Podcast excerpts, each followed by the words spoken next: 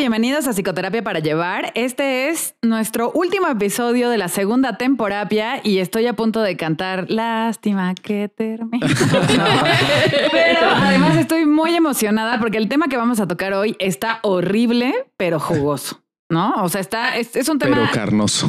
O sea, horrible, pero carnoso, así. Este, pues son de, esas cosas que despiertan mi, mi demonio interior, güey. Sí. Así que no y que además, el coraje. Y fíjate, no solamente tuyo, Marta. O sea, es un tema que seguramente le mueve el morbo y la curiosidad y le interesa a muchísimas personas. De hecho, es un tema que nos han pedido. Y que ahorita con el contexto que se está dando, seguramente habrá más personas interesadas en esto. Entonces, pues me acompañan como siempre Marto. Hello. Juano. Hola. Y nos acompaña nuestro productor, que además es historiador y especialista en todas estas cosas, y creímos que era la persona más adecuada para venir a, echar el chisme con nosotros el día de hoy y la para echar la psicoterapeada, ¿no? La psicoterapeada de, la de, cada sábado. Este, así como que especialista, no, me encanta el tema, o sea, me fascina y y ahorita que, que, me invitaron me puse a leer muchísimas cosas que ya había visto antes, pero, pero de nuevo me da este ataque de, de del síndrome de impostor, de, yo, o sea, Gracias por invitarme, pero voy a hacer mi mejor esfuerzo. Este es un episodio en realidad para hablar de tu síndrome de impostor. Sí, ¿verdad? es, una es, una intervención. Sí, lo sabía, lo sabía. Te mentimos, no vamos a hablar de cultos, vamos a hablar de síndrome del impostor, en realidad. Sí. ¿no? Y bueno, como lo dijimos, eh, específicamente el episodio de hoy va a tratar de cultos, de sectas, de estos líderes mesiánicos que hacen uso de las vulnerabilidades de las personas para jalarlos y de menos sacar lana, ¿no? De menos, porque de menos, hay cuestiones de abuso sexual que ahorita está muy eh, como en la mira por todo lo que se, se abrió con respecto a la, denuncia que puso Mayre Wink y otras chicas contra Ricardo Ponce, ¿no? Y, y, que además esto ha movido, eh, creo que también es, o sea, sería importante como contextualizar un poco que normalmente el tema de los cultos se daba mucho en Estados Unidos pero en los últimos años ya llevamos dos en México porque tenemos una célula importante en Nexium y pues ahorita está, ¿no? Entonces también habrá, será interesante ver qué está pasando con México en esta situación. Y había otro, ¿no? En México. Ah, el que te, este, claro, el de la luz del mundo, la ¿no? Luz la luz del mundo también. ¿Cómo se llama este señor? ¿Nazón qué? Algo así. No, sé, Bueno, pero que estaba como en un tema religioso, ¿no? o sea, que se movía desde, desde ese punto más pero ya tiene las, denuncias de fraude y de abuso, sexual y de violación a menores y así. Y, no se movía, se sigue moviendo porque hay, al menos en Puebla, dos sedes de la iglesia de la luz del mundo. Sí, la otra vez iba manejando una iglesia divina, enorme, lujosísima. horribles, güey. ¿Qué le ves de divina? O sea, se me refiero a como, o sea, estaba como muy, muy grande. Sí, como impresionante. Muy impresionante. Muy muy, imponente, ¿no? Y, distinta. Se ven como diferentes. Pues, ajá, porque aparte tienen un, laminado, laminado de oro y no sé qué tanta mamada. Y es que algo, si hay algo que hemos aprendido de la Iglesia Católica es que hay que echarle un chorro de oro a los templos para olvidar los abusos sexuales, fíjate. Ya lo hemos aprendido. Así se disimulan un poquito. Así se disimulan. O sea, como que entras y ya ves el oro y te distraes de que violan gente. Que violan niños. Que violan niños, niñas y todo, ¿no?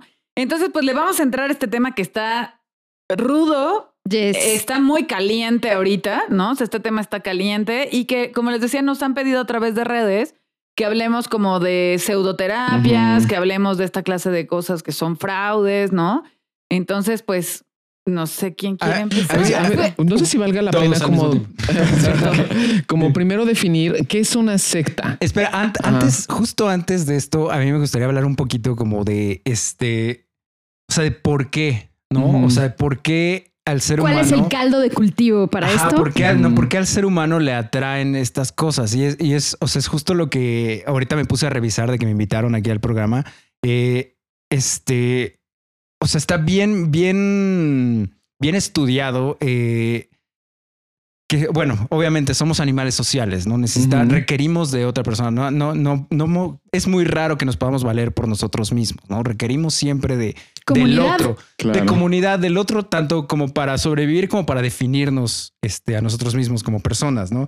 Entonces hay esta necesidad de propósito, esta necesidad de pertenencia y, y, y por lo mismo de que somos sociales, creamos los seres humanos una, este, una capacidad de comunicación, ¿no? De, generar símbolos y de generar este, ideas que podamos compartir entre un gran número de nosotros para poder construir cosas, ¿no? Todo esto es, todo esto, si quieren leer más de esto, porque es súper interesante, está bien en Sapiens, que de Yuval Noah Harari, es un libro espectacular.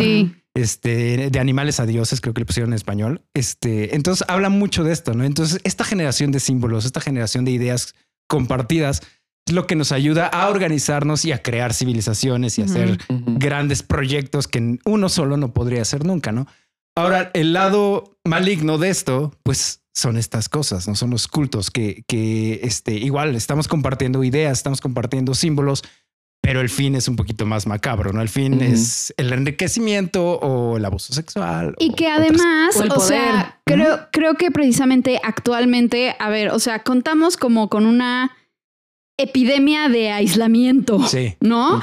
Este, contamos también con lo que estaba mencionando Betsa hace unos momentitos, o sea, el fracaso de la religión organizada, mm. ¿no? O sea, por supuesto también está como el gran deseo de encontrar significado en un mundo capitalista y horrible en donde cuesta un chingo de trabajo encontrarlo. Y la polarización también. O sea, la polarización de las masas. puede ser, claro.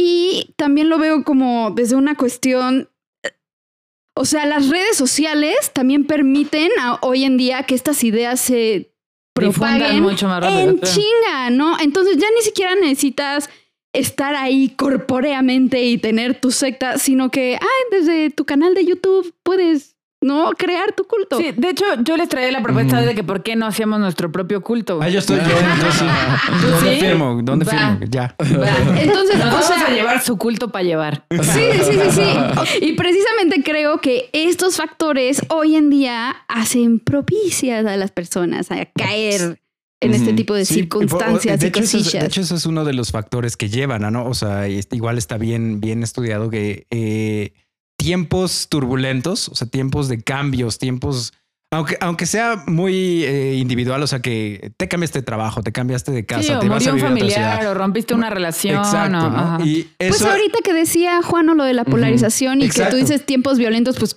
Exacto, ¿no? O sea, es a lo que voy tanto de en un, en un entorno muy personal o muy individual hasta en grandes cambios como una pandemia global que estamos, que seguimos viviendo todavía. Son momentos que nos, que nos ponen aún más sensibles, aún más este, vulnerables a este tipo de cosas, porque es donde más requerimos sentido, comunidad, comunicación, este, amistad, o sea, algo que me defina, ¿no? y pues y que me dé sostén y que le dé sentido a todo. Exactamente. Sí, porque además ahí hay otra cosa que tú y yo compartimos mucho. Ustedes saben que JP y yo somos muy existencialistas. Eso, a eso iba. A eso y que a veces rayamos un poco en este nihilismo de nada tiene sentido. Entonces, muchas veces la gente busca, o sea, cuando contacta con este vacío existencial, busca algo con que llenarlo porque el vacío se vuelve intolerable, ¿no? Y entonces hay quien lo llena con cosas este, naturales, materiales. por favor, un ¿no? Este, hay quien lo llena con cosas materiales, hay quien lo llena con relaciones, con adicciones, con todo. Hay quien lo llena con una creencia espiritual y ya vemos la gente como JP y yo que solo nadamos en nuestro vacío existencial. Que no la necesitamos llenar. No estamos llenando, nadamos en el vacío, ¿no? Y en la inercia hacia la muerte. Y eso, es, y es exacto lo que iba a decir. O sea, el mundo, o sea, el mundo, y lo que y lo dijimos en el, en el, en el podcast de las teorías de conspiración, ¿no? Este a mí, perdónenos, el, universo no tiene sentido. O sea, el mundo es, es cruel y es indiferente y no le importa. Claro, el universo está ocupado expandiéndose, este, haciendo colapsar estrellas. le vale madre si te encuentras en su entropía. sí. le vale madre tu éxito. Le vale madre. Por más que, que, queramos encontrarle algo bueno a esta vida, es muy difícil, es muy complicado. La, o sea, el mundo es indiferente y es injusto y es horrible. Sí. Mientras más rápido nos acostumbremos Exacto. a... No es cierto, no, pero... No, sí, yo estoy completamente de acuerdo contigo. Incluso yo eso lo uso como herramienta terapéutica. O yo le digo a la gente, a ver, claro, la existencia no tiene sentido en sí misma, tú se lo creas. Exactamente. La vida es cruel y es difícil, sí. O sea, entre más rápido captes eso y entonces entiendas que está en tus manos hacer de eso algo menos tortuoso y mejor y feliz del breve tiempo que tenemos para existir. Sí, a través de cuidarte, cuidar tus relaciones. más este, fácil y mejor vas a vivir, pero entre más te pelees con eso y quieras huir, pues peor tantito. Entonces, podríamos decir que incluso una persona que carece de sentido o que carece de eh, aquello que le está dando sentido a su vida, se vuelve también una persona perfecta para poder caer en alguna de estas sectas. ¿Estamos de acuerdo? Sí, sí totalmente. Sí, pues es, o sea, siento que es una de las características, ¿no? que, que, lo hacen vulnerable. Otra, yo también, al igual que lo mencionamos en el podcast de teorías de la conspiración, creo que es la poca capacidad de pensamiento crítico. Ajá, es, eso es, eso es otro, es otro, otra paradoja de los momentos del momento en el que vivimos, ¿no? Hay, o sea, tenemos, o es tan fácil el acceso hoy en día a todo el, el, monte de conocimiento que hemos generado a través de 10.000 años de, de, este, de, de historia prácticamente que tenemos como seres humanos, como humanidad tenemos un acceso súper fácil y, en una gran parte gratuito gracias al Internet. Así que tienes una supercomputadora en tu bolsillo. sí, sí. O sea, la computadora que traes en el bolsillo es más poderosa que la que llevó al Apolo 11 a la Luna. Sí. Úsala, ¿no? Tenemos, o sea, ya de menos Wikipedia, ¿no? Que yo defiendo mucho Wikipedia. A mí, yo amo y adoro Hay que popularizar el conocimiento. La neta, sí, Wikipedia es, espectacular. Hay que saber usarla, obviamente, porque todo es. Hay que tener este, criterio. Es como lo mismo. Exactamente, ¿no? Pero pero, no lo usamos, ¿no? No nos da flojera leer, queremos entretenimiento de un de 30 segundos en TikTok, queremos videos rápidos porque quiero, no, no me quiero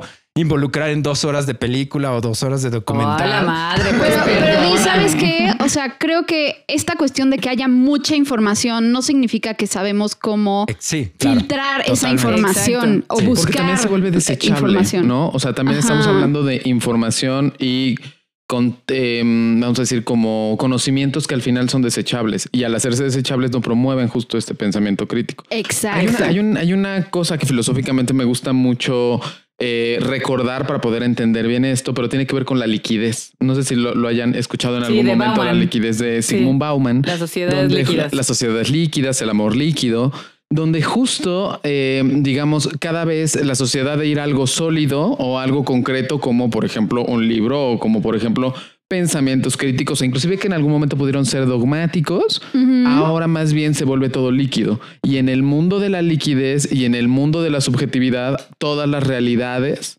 pueden caber. E inclusive ah. si un señor con cara de chacal y barba me dice que lo que tengo que hacer es lo que sea. Sí, me explico. Si un señor sí, con y barba que te va a cobrar 50 mil pesos para ir a su retiro a Bacalar, te dice que te tiene que tocar ahí. 55 pues, bueno, vamos viendo, ¿no? y, esa es otra. Ah, bueno, ahí ya, ya entro como tal vez a un poco de mi, de mi, de mi, ay, ¿cómo decirlo? Incomodidad personal, si queremos decirlo de alguna manera. O sea, porque también eh, siento que estamos en un momento donde está esta frase, hasta la noté aquí, súper como medio popular y medio bonita. Bueno, se oye muy bonita que es que todas las opiniones son válidas. A ver, no, perdóname. Sí, no, la neta. No todas las opiniones son válidas. O sea, no, no, no es igual de válido el güey que te dice la tierra es plana que, que el, güey que te dice, mira, ya hice los estudios y la tierra es redonda, güey. O sea, aquí está la matemática que lo prueba. No es lo mismo, no es igual de válido. O sea, perdón, por más horrible y por más agresivo que suene. No, o sea, una opinión no es un hecho. Exactamente. Ese es el punto. O sea, tú pues, no sé qué quieras opinar, pero al final eso no es un hecho. O sea, la tierra no es plana, no es un hecho. No, y, y, y, y, tú lo mismo lo puedes ver con a dónde te llevan estas opiniones, ¿no? Porque si tú tienes que tu opinión que la tierra es plana, no puedes hacer mucho con eso, pero si tienes la opinión que la Tierra es redonda y tienes las matemáticas para probarlo, eventualmente llegas a la Luna, ¿no? Porque tienes las matemáticas aplicadas a, los movimientos de los planetas y todas las cosas para llegar a la Luna. Si tú empiezas con que la Tierra es plana, no puedes llegar a ningún lado, ¿no? Entonces, ahí está, ahí podemos ver que no todas las opiniones son válidas, ¿no? Y entonces, no sé si esto ya lo podemos conectar de alguna manera a Sí. ¿Qué son los cultos? Y yo, yo quisiera también dar otra característica relevante de los cultos, que es como esta mimetización del pensamiento. O sea, ah, hay una ausencia de, juicio crítico, de juicio de realidad, como dices, ¿no? Entonces de pronto se valida que si todos queremos ahorita hacer una secta para. Es que iba a decir una cosa muy cruel. No. Este, no, no, iba a decir una cosa peor. Este, o sea, pero si entonces nosotros ahorita nos ponemos a hacer una secta eh, sin ningún tipo de fundamento de realidad y demás. Eh, además, vamos a buscar como aplanar el pensamiento de los otros para que no haya un juicio crítico y no nos, por ejemplo, no sé, que hagamos una secta para acaparar todo el estambre del mundo porque creyéramos que el estambre nos va a salvar del apocalipsis, ¿no? Tendríamos que, o sea, es una burrada, ¿no? Este, la primera idea que se me ocurrió era horrible, entonces ni la voy a decir porque me van a pedrear. Este, entonces, si de pronto hiciéramos eso, tendríamos que aplastar todo el juicio crítico de las personas para que entonces se unieran y realmente compartieran esta idea absurda, ¿no? Y a mí, hay una frase que me gusta mucho de Walter Lippmann que dice que donde todos piensan igual, nadie piensa mucho. ¿no? Y creo que eso aplica súper bien. Y creo que aplica perfecto al tema de las sectas y los cultos. O sea, cuando ya no somos un grupo de cinco personas, que además cinco personas no pensamos este, igual, o sea, estamos debatiendo, estamos compartiendo, sino que ya somos 20 mil personas que compartimos exactamente el mismo sistema de ideas y de valores y de procedimientos, por absurdos que sean, entonces ya no estamos pensando, ¿no? Y caemos un poco en este concepto de masa de Freud, ¿no? De donde ya hay como esta, o sea, donde se exacerba una parte como mucho más animal, cero racional, cero, este, como crítica y analítica, y entonces ya solo somos una masa, ¿no? O sea, somos borregos, como, como también se utiliza en ese término. Sí, sí, sí, y entonces llegamos a, o sea, y el problema de los cultos y sectas, evidentemente, es que esta ideología o este sistema de creencias resulta ser dañino y extremo, ¿no? O sea, entonces, o sea, por decir, yo definiría a un culto como un grupo o movimiento precisamente con una ideología extrema, compartida, y que es encarnada por un líder mega carismático. Exacto. El líder es un punto importantísimo. Y fíjense que en estos días que ocurrió todo lo de este güey de aquí en México, yo publiqué una, o sea, un pequeño texto como muy general, ¿no? No sobre él, o sea, sino un poco más como en las características de los líderes de sectas que siempre son líderes carismáticos, eh, con muy buen uso del lenguaje, con buena presencia, o sea, normalmente son gente atractiva o que tiene cierto misticismo, que es muy buena para hacer sentir especial a los demás, eh, que sabe cómo llegar, sabe perfectamente identificar una parte vulnerable o las necesidades de otros para llenar esa necesidad, ¿no? Sí. Y yo les yo ponía ahí en el texto y porque hubo gente que se enervó así de, ah, ¿tú cómo sabes si no es cierto y no es igual, no? Pero al final todos, o sea, llámese Ricardo Ponce, llámese Kid Raniere, llámese Charles Manson, llámese como se llame, eh, ya el otro se llama Nazón Merari Joaquín García. Ese, güey. Ajá. Llámese como se mm. llame al final cumplen estas mismas características, ¿no? Y estamos hablando de una personalidad psicopática, antisocial, antisocial, totalmente motivada por sus propios intereses y sus propios fines. Y este rollo de yo soy el líder y soy tan bueno que te voy a abrazar, ni madre. narcisista, y explotadora hasta la Eso de enfrente. ¿no? Es medio clúster B. Una característica bien importante, ¿no? El narcisismo del, líder, ¿no? Sí, claro. O sea, yo Precisamente estaba. Justo, perdón, perdón, antes que se me vaya la idea. Este, justo esta combinación entre narcisismo y antisocial, o entre narcisismo y antisocial, es la combinación que hace la, psicopatía. Y que además es gente que suele tener un buen coeficiente intelectual. Porque, a ver, ojo, mucha gente idealiza a los psicópatas, porque además sí venimos de una cultura pop que idealiza y ensalza a los psicópatas. Y no solo a los psicópatas, como al crimen en general. Sí, a los asesinos seriales y etcétera, que, híjole, ya desde ahí estamos bien pendejos, perdón. Pero entonces, además, creemos, solemos creer en esta idealización del psicópata, que no hay psicópatas tontos. Y sí hay, o sea, sí hay psicópatas tontos, pero entonces estos, que son narcisistas antisociales igual a psicópatas, con un alto coeficiente intelectual, y con un desarrollo de habilidades sociales como bastante perverso y bastante fino, son los que logran hacer este tipo de cosas. Yo, ¿sabes cuál es? O sea, bueno, de los que sé o, conozco como que todo, todos veo que son psicópatas, ¿no? Y tienen este perfil narciso y antisocial. lo que yo, la distinción que haría es que siento que hay algunos que neta están delirantes como psicóticos, o sea, psicóticos. Sí, sí, sí. O sea, porque por decir, tomando este, este ejemplo del culto de Heaven's Gate, el que decía que iban a venir unos extraterrestres a hablarnos que había que matarse todos y que no sé qué tanta madre. O sea, eh, por decir, ese dude no, o sea, creo que no hay evidencia de que hubiera una onda de explotación financiera o explotación sexual o no. O y sea, él también murió, ¿no? O sea, también se, mataron todos. O sea, sino que neta, este güey se ve que estaba esquizofrénico y firmemente creía en esto y, su firmeza en la creencia convencía a este otros y entonces todos se acabaron matando, ¿no? este sí era un true believer, ¿no? o sea, creo que hay líderes de cultos así, o sea, que ellos ya están despegados de la realidad y si recordamos, o sea, un delirio tiene por característica que es ultra persistente, que es este, y, que no, no cede ante, ante la presencia de evidencia objetiva. Ajá. ¿No? O sea, entonces, güey, eso más bien se llama psicosis colectiva. eso te voy a decir. Más bien, entonces ahí estaríamos hablando de la psicosis colectiva, donde no necesariamente hay este componente de perversidad. Exacto, sino que neta ya estamos, en otra dimensión. y está este otro tipo de líder que sí, con toda la alevosía, ventaja, conocimiento, llegando al cuasi delirio, pero no. O sea, ganas de chingar. Exacto. es, se aprovecha de los otros. Ahí me surge una pregunta, por ejemplo, este, o sea, este que mencionas, que sí es el, el que realmente se cree el delirio sí tiene elementos también como de narcisismo. O sea, sí hay, sí existe también ese rasgo de personalidad ahí. O es que no podemos generalizar, no, no, lo sé. y más bien a lo mejor es que puede ser que el narcisismo, ahí podría haber casos muy variables, ¿no? Porque podría ser que el narcisismo ya viniera y entonces desde el delirio de soy una persona especial, tengo una misión, ah, este, ahí se fundara el otro delirio. Sí, como el delirio de grandeza, ¿no? O puede ser que, o sea, conscientemente, o sea, que sea una persona que haya tenido alucinaciones, etcétera, una persona esquizofrénica y que a través de la masa y de los seguidores desarrolla una parte narcisista. También otro, y, creo que se viene conectando mucho con eso, bueno, porque obviamente son los puntos para, para, para identificar un culto. Eh, esta, o sea, porque mencionabas, ¿no, Marta? Este, una filosofía, una creencia extrema, ¿no? Ajá. Siempre, o sea, y esto es infalible para detectar cultos y, detectar algo, otro tipo de fraudes. Este, siempre esta filosofía o esta creencia o esta, esto que te están compartiendo y están abriendo hacia ti es infalible, ¿no? Es perfecta. Sí. Y, y, regresa y se conecta también con lo que con lo, el programa de, teorías de conspiración, ¿no? Igual la teoría de conspiración es es, o sea, no hay forma de, de, de, tirarla. De tirarla, no es perfecta, es completamente lógica. Y, es lo que mencionabas justo antes de empezar a grabar. Este te decía Betsa de, o sea, cómo diferenciar. Ay, porque hay quien hay que avienta la crítica, no? Ay, pues es que la ciencia lo que lo sabe todo. No, no, no, no, no. A ver, espérate, no estamos entendiendo, no? La ciencia sabe que no sabe todo, por eso sigue trabajando, por eso hay, por eso existe la ciencia, ¿no?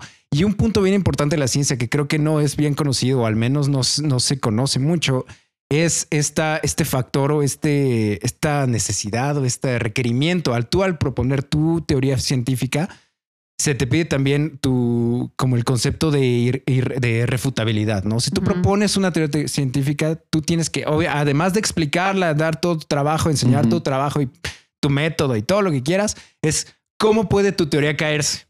¿Qué, es, qué necesita pasar en el mundo, en la, o sea, en la experimentación que necesita pasar para que tu teoría se, caiga. No es, es, es este. Y le comentaba a Marta hace un rato, no? Este, el caso es un, científico que se llamaba JBS Haldane, este, que en algún debate con no me acuerdo con quién le preguntaron así de bueno, es que tú ya tienes la teoría de la evolución como si fuera tu religión.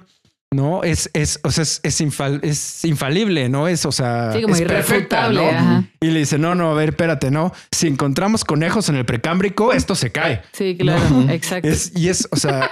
sí, exacto. Si encontramos conejos en el precámbrico, la, teoría se cae, ¿no? Si tú me llegas y me encuentras que me dices que encontraste un conejo en el precámbrico, entonces sí pones en duda toda la teoría de la evolución.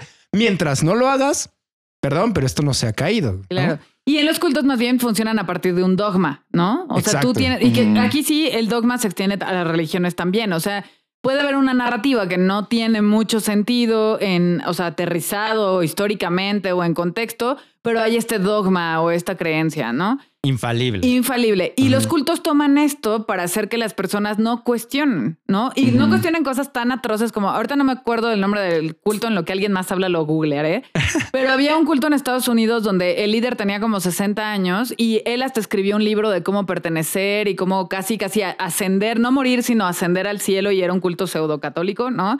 Y una, el manual eh, que él escribió decía que tenían que entregar a sus hijos y hijas de 11 y 12 años, o sea, tenían que ser como este, púberes a que él y sus allegados tuvieran experiencias sexuales, o sea, en realidad estamos hablando de experiencias de pedofilia y pederastia. A la vez. Porque en el momento en el que ya te salía vello en el cuerpo o en el momento en el que ya adquirías estas características ya de adolescente, Sexuales secundarias, ya no estaba, ya las puertas del cielo no estaban abiertas para ti. Entonces la única manera era que antes de que llegaras a ese punto, tuvieras estas experiencias sexuales con estos líderes y entonces ya automáticamente entrabas en la salvación. Pinche gente hija de puta. Güey. A ver, cuestiónalo. Pero es que imagínate cuestionar un pensamiento tan poco salido de la realidad. Y aquí la parte, eso yo lo vi en un, lo vi en un documental de Discovery y ahí una de las chicas que había sido víctima de esto, ella decía, mis papás me llevaron a la habitación de este güey, ¿no? O sea, mis papás me llevaron de la mano vestida de blanco, porque aparte había toda una ceremonia de vestida de blanco, con no sé qué, con aceite de quién sabe qué chingados. Y mis papás me entregaron a él cuando tenía 11 años de edad y se quedaron afuera de la habitación esperando a que acabara el rito para regresarme a donde vivía. ¿No? Y a ver, o sea, precisamente a mí, o sea, me gustaría hacer dos cosas. Una, que acabáramos como de enumerar las características, o sea, esto que estamos nombrando, ¿no? Como de, a ver, hay una jerarquía rígida, se exige como un alto compromiso, hay cero tolerancia al desacuerdo o, al, como escrutinio, ¿no? Y el o sea, que es castigado. Exacto, ¿no? O sea, quiero, que acabamos, acabemos de nombrar estas características y luego, Betso, o sea, pasemos justo a esto porque, o sea, tú, tú lo dices como, y entonces mis papás me llevaron. Y a ver, un ser humano X en la vida, que quien sea, piensa, güey, es que obviamente yo no haría eso jamás, ¿no? O sea, yo no llevaría a mi hijo, yo no bla, bla, bla, bla. Pero no, no, cuentan con que hay todo un sistema de desarme, de, mecanismos, de defensa y para como sistemas de, de, control formal e informal ahí para que tu poco pensamiento crítico sea nulificado y que cualquier intento de salir, o sea, sea súper, súper amenazante. Porque, por decir, eso a mí me pasaba viendo el documental, el de The Vow, el de Nexium. O sea, vi el primer capítulo y dije, güey, es que obviamente yo, yo no llegaría a eso, o sea, yo no dejaría que, que me marcaran con un hierro hirviente, yo no dejaría esto y esto y esto y es que abusaran de mí, que bla, bla, bla. Y luego ves todo el proceso por el que pasaron estas personas para llegar a ese punto y dices, lo entiendo, pinches perfecto. Entonces creo que tenemos que desglosar eso también. Oye, y, y en The Bow hay una cosa que me parece importantísima y es que está tan bien hecho que tú ves el primer capítulo. Bueno, no sé si les pasó, Está sistematizado, güey. Pero tú ves el primer capítulo, yo dije, ¿dónde me inscribo? O sea, no, es que te lo juro que el primer capítulo está hecho, o sea, como literal, como para vendértelo. Sí, no. sí, a mí me pasa lo opuesto. Ajá, o sea, a mí, o sea, esto que se ve tan perfecto me brinca inmediatamente. Sí. Inmediatamente digo, ¿qué chingados esconde esta cosa? O sea, es, es, de nuevo esta idea, ¿no? O sea, la, la filosofía es perfecta. Es, esto es todo lo que necesitas en la vida. Y, que además promete respuestas definitivas. Ajá. Cuando, me dice, esto es todo lo que necesito en la vida, a ver, espérate. Sí, ¿por qué? O sea, ¿cómo que esto, cómo sabes qué es lo que yo necesito? Yo creo que así te voy a aplicar así el bien compadrazgo. Así, yo creo que nos vienen salvando nuestros rasgos paranoides, amigo. Yo creo que nuestra paranoia nos salva, fíjate. Ahí es como esto suena demasiado bien. Esto está muy sospechoso. Y es, algo que pueden usar, perdón, los que nos están escuchando, es como si se escucha demasiado bien para ser verdad, probablemente Seguramente no, lo es. Exacto, ¿no? E, esto que decía, como que ofrece respuestas o curas definitivas y además, o sea, el líder se, se pone como este personaje de y yo soy el único que te puede dar la receta o que te puede abrir el camino hacia allá, ¿no? Entonces, por eso también las jerarquías tan rígidas, ¿no? O sea, por decir en Nexium que tenían este sistema como de los como eh, listones, como listones que se colgaban y que dependiendo del listón tenían cierto rango y dependiendo del rango te podías hacer ciertas cosas o no, bla bla bla bla bla. claro, porque si la jerarquía se cae, va el Hay compromiso. Y cuando una persona se siente comprometida, sobre todo en un lugar donde estás teniendo sentido de pertenencia, hablando de esta necesidad de la que hablabas hace ratito, JP, de, de pertenecer a un grupo comunidad. y de comunidad, por supuesto que quitarse el listón, solo es el listón, sí tiene un, o sea, sí tiene un significado bastante transgresivo para la persona. Sí. Y, también hay, o sea, justo lo que decía Bets hace un rato de la chavita que la llevaron sus papás, ¿no? O sea, sí. Si, si la creencia es perfecta, ¿no? Si el, el, esto es todo lo que necesitas en tu vida, ¿no? Y, y obviamente esto muchas veces es, eh, o sea, cuando hablamos de cultos religiosos especialmente, ¿no? Muchas veces, es, pues esto me lo dijo Dios, ¿no? Sí, obviamente Dios viene directamente conmigo. viene de una autoridad mayor, ¿no? Entonces es una filosofía perfecta que no puedes cuestionar, que lo decíamos. No hay pensamientos críticos, no hay, no hay, no se permite, ¿no? Pensamiento divergente, ¿no? Entonces, si, si, eh, si yo tengo la respuesta correcta a todo, o yo tengo la verdad absoluta de todo, este, pues todo lo que yo haga está bien. Sí, ¿no? Todo lo que, más bien, todo lo que el líder hay como esta validez hacia el líder, ¿no? Ajá, y entonces como, pues claro que si mi líder me pide a mi hija para que se la lo que sea, este, pues claro que sí, porque es el líder y él tiene la verdad absoluta, tiene la respuesta correcta o está en contacto con Dios, ¿no? ¿Cómo lo voy a cuestionar? Y hay otra característica ahí que es la irreemplazabilidad. O sea, como el líder es este ente especial y como dice Marta, hay una jerarquía. Exacto, como dice Marta, hay una jerarquía tan marcada nadie puede derrocar a ese líder. O sea, ese líder es vitalicio. Entonces no puede ser reemplazado, no puede ser cuestionado. Más allá de la muerte. Claro. Sí, Caso, caso eh, eh, especial, Corea del Norte. Ajá. Por un país que está en un culto. Venezuela. Bueno, también sí, pero Corea del Norte ya, van, o sea, van en el tercero. México con Morena. Te van a perder, te van a perder. Perdón, perdón, perdón. Sí, o sea, pero finalmente es esta cuestión en donde el líder se vuelve el eje de realidad. Sí. o sea, dejo de hacerle caso a la realidad objetiva, ¿no? Y como además estoy aislado, ¿no? hay estos métodos de coerción. Si, si además cuestiono cualquier cosa, se voltean y me dicen, güey, aprende de, él o de ella, ella sí tiene fe y tú no, ¿no? o sea, claro. que el líder se vuelve el eje de realidad. Sí, claro. Y donde además, como decías tú hace un momento, Marta, todos los intentos de salir se vuelven amenazantes, ¿no? Amenazantes en este sentido que puede ser muy humano de ya no voy a pertenecer, ya no me van a proteger, ya no voy a estar con esta gente que me quiere, entre comillas, o amenazantes en un sentido práctico de que verdaderamente hay cultos que amenazan con matar a las personas que salgan, ¿no? O que cuando la persona está dentro de ese culto se da cuenta que el culto, el culto está muy enraizado en la política, muy enraizado en la policía, muy enraizado en un montón de cosas y que entonces salir implica estar en un peligro permanente, huir o renunciar a su identidad. O sea, eso también es una cuestión importante, ¿no? Sí, sí, sí. Se, ha visto. Ah, perdón. No, iba a decir, creo que valdría la pena entonces también, como en ese sentido, enumerar ciertas características que tiene la persona que entra a un culto, ¿no? Y una de ellas tiene que ver con este no sentido de pertenencia. Otra tiene que ver con esta poca capacidad para cuestionar eh, o que no tiene un pensamiento crítico, como esto que mencionabas, JP. Y otra bien importante, perdón, es que Sí, mira, ya está. Ay, perdón. ahorita me acuerdo. Es, lo, es, lo, que pasa cuando, cuando dos TDAs están hablando. no, vamos a sentar juntos porque además platican mucho entre ustedes. vamos a separar. O sea, justo cuando, cuando estabas empezando a hablar de esto, creo que podemos entrar a esta cuestión de cómo se va cómo, cómo se van cayendo estas barreras en la mente para llegar al fondo del abismo. Y que precisamente el paso número uno es esta, e, estar en una posición de vulnerabilidad. Claro. Sí. ¿No? O sea, donde. Lo que decíamos al principio. Exacto. JP, de haber vivido alguna experiencia traumática, dolorosa. Crisis, o sea, ¿no? Ahí es donde precisamente entran, Juano, con lo que acababas de decir de lo de Nexium.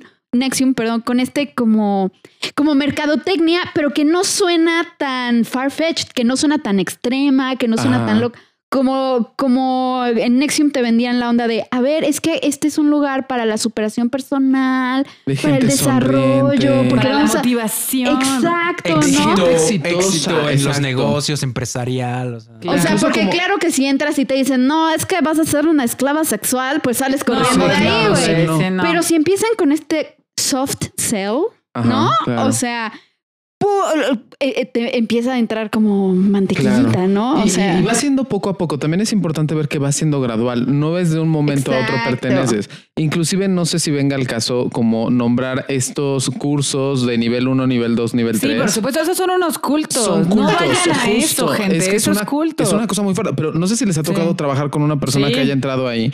Es que vas viendo o sea, o, te das cuenta, lo viste en un momento antes de que entrara y después, y cómo todo, todo, todo los va absorbiendo. Sí, les van como derrumbando sus mecanismos de defensa. Poco a eh, poco. Su pensamiento individual, ¿no? Claro. Sí. Que después para ti como terapeuta es bien difícil entrar Porque ya, hay, ya, hay como estos pensamientos rígidos que no son posibles de cuestionar porque, además tú ya eres un ajeno.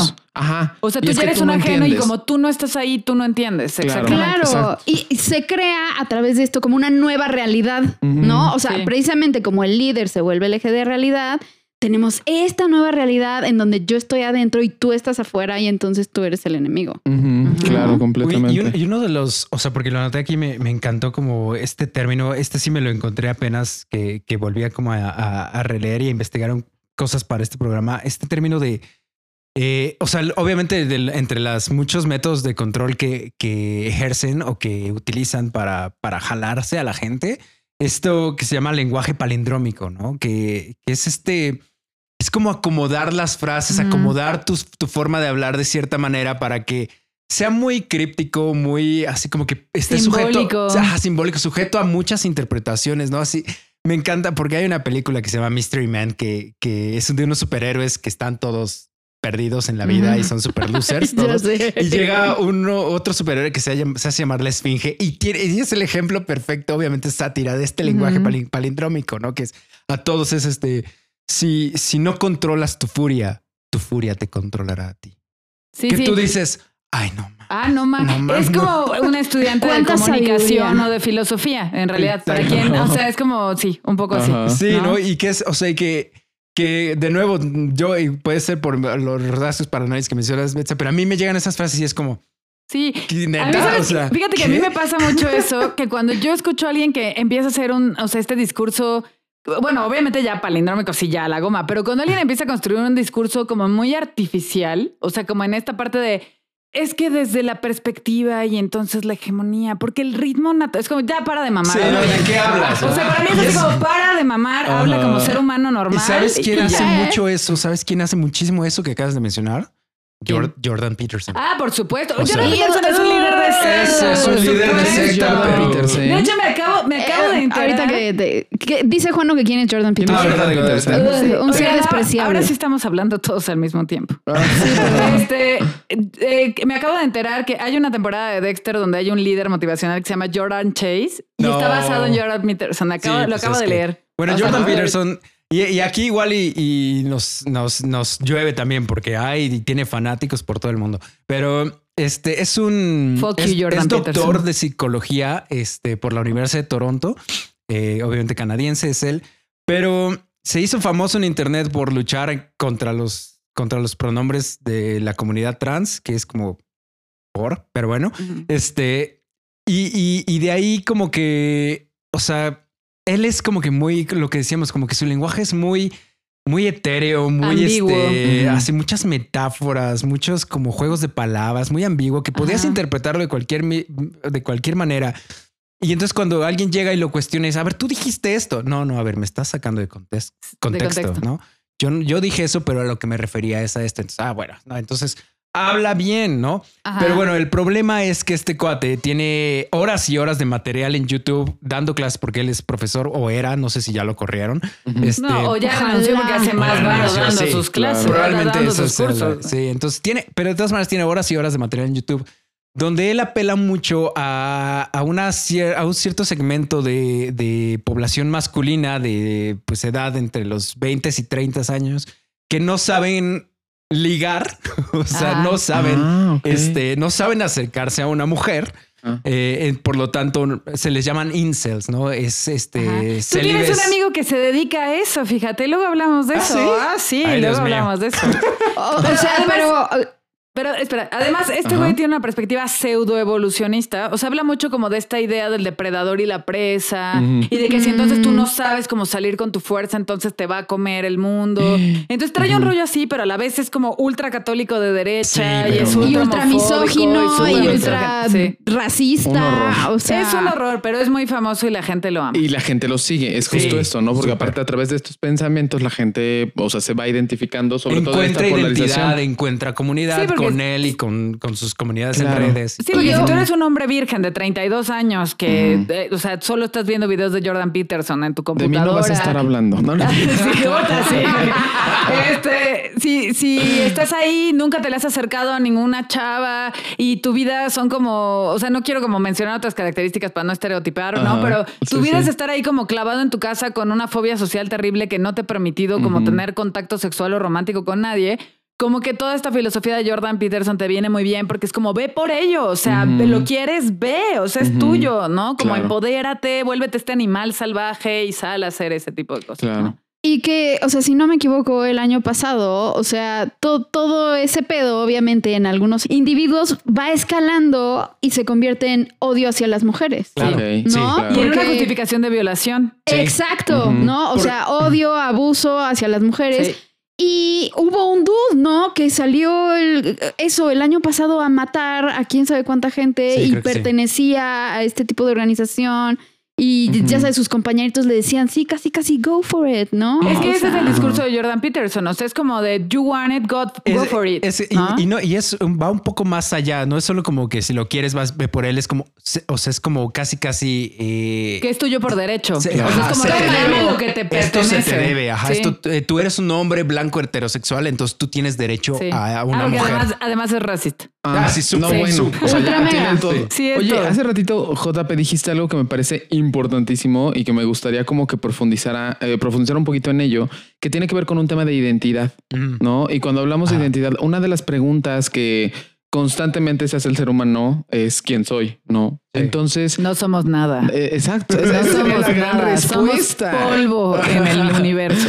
sí, al, universo no le importa quiénes somos, pero en esta búsqueda eh, constante de quién soy, estas sectas o estos pensamientos sí dan este, esta panacea, pero es una gran respuesta. Por supuesto que está bien ser yo siendo homofóbico, racista, clasista. Eso, eso es y Entonces, si veo también a un grupo de personas que hacen esto y hay un líder que aparte de todo yo lo veo con estas características, es carismático, o sea, por supuesto que lo voy a hacer. Claro, porque además también, Juan, no solo es o sea, no, no solo es como está bien ser quien eres, ¿no? Además es un rollo de, además eres especial, o sea, no tienes que preguntarte quién eres y contactar con el vacío de no somos nada, neta, no somos nada, ¿no? Sino además tienes que llegar a este punto de decir, soy especial porque además este líder me escogió y soy parte de esto, de este mensaje para la humanidad. O sea, no solamente resuelves tu pregunta, sino que además te trepas a este escalón de soy especial. Claro. Y eso es peor. Eso está peor. Eso está peor. Sí, o, a, veces es como yo ya traía más o menos estas ideas en mi cabeza de y me las ah, confirmaron. y, este señor está diciendo exactamente todo lo que. Entonces ahí hay una, un sesgo de confirmación. ¿no? Yo ya creía algo y este señor me está diciendo que sí, en efecto. Exacto. Todos mis, mis, eh, mis views racistas y sexistas y todo están bien. Y eso, o sea, si además le agregas la idea de que hay un enemigo allá afuera. Eso, no, que, que, son eso, o los homosexuales, o los afroamericanos, o las mujeres, o los conservadores, o, los liberales, o, los, comunistas, o los comunistas. Y si te sales de aquí, mira, te va a pasar todo esto, tú, o sea, no va a haber salvación, te van a violar, te van a matar, te van a... sí, claro. ¿No? O sea, se, se refuerza esta cuestión de somos nosotros contra el mundo y si no, vamos a perecer. Y de nuevo, y de nuevo se están aprovechando algo que es muy humano, ¿no? o sea, la necesidad de comunidad y todo, pero la necesidad de tribu. ¿no? Claro. Que es, que, y que este libro que me regalaste, Di, el de, este Sebastian Younger, de, que literalmente se llama Tribu, este, habla mucho de eso, ¿no? Que, o sea, requerimos eh, un grupo de conocidos, porque obviamente necesitamos conocerlos, necesitamos este, intercambiar, comunicar, chismear, todas estas cosas y para sentirme parte de esta tribu y entonces al, este se conecta perfectamente con lo que venías diciendo. Mm. Claro. Y hablando, o sea, de la tribu, ¿cómo, ¿cómo escala todavía más el pedo? Pues por la peer pressure, ¿no? Ah, por la presión de los pares. O sea, porque es justo, o sea, si, si ven el documental de Nexium, el de The Vow, o sea, hay un momento en donde ya empieza a haber niveles o cursos en donde tal cual hay maltrato, ¿no? Hacia, específicamente hacia las mujeres. Y por decir, había muchos que empezaban a ver eso y decían, no, no mames, pero pero uh, uh, uh, no, o sea, como que no me late tanto. Pero al ver que otros miembros lo hacían y que además, o sea, ya para esos momentos su pareja estaba dentro del culto, sus amigos estaban dentro del culto, su trabajo dependía del culto, su no, absolutamente como demasiado metido. No, o sea, es como, güey, pues si si no hago lo mismo, hay demasiado en riesgo, ¿no? Y entonces todo el mundo se calla, nadie hace nada, nadie disiente y los comportamientos abusivos escalan, ¿no? a, lugares inimaginables. Porque se validan entre ellos, ¿no? Esta validación de pares. Autovalidación. Claro, que ahí viene mucho esta idea de Freud de, la masa. O sea, ya no tienes pensamiento crítico porque te gana la masa. Y aunque tú sientas que eso no es correcto, al final estás en este colectivo donde la idea ya está validada y entonces le entras, ¿no? De lleno. Que, también, a ver, ahí yo entiendo esta parte como muy sistematizada y entiendo que haya gente que caiga de pronto en estos cursos multinivel y en esta parte como en Nexium y demás. A mí lo que sí me brinca un chorro, ¿no? Y ahí, ahí me gustaría que a ver qué piensan ustedes. Es que tú vas, no sé, ¿no? Vas a una conferencia gratuita de llámese Ricardo Ponce o llámese Juan Pérez, ¿no?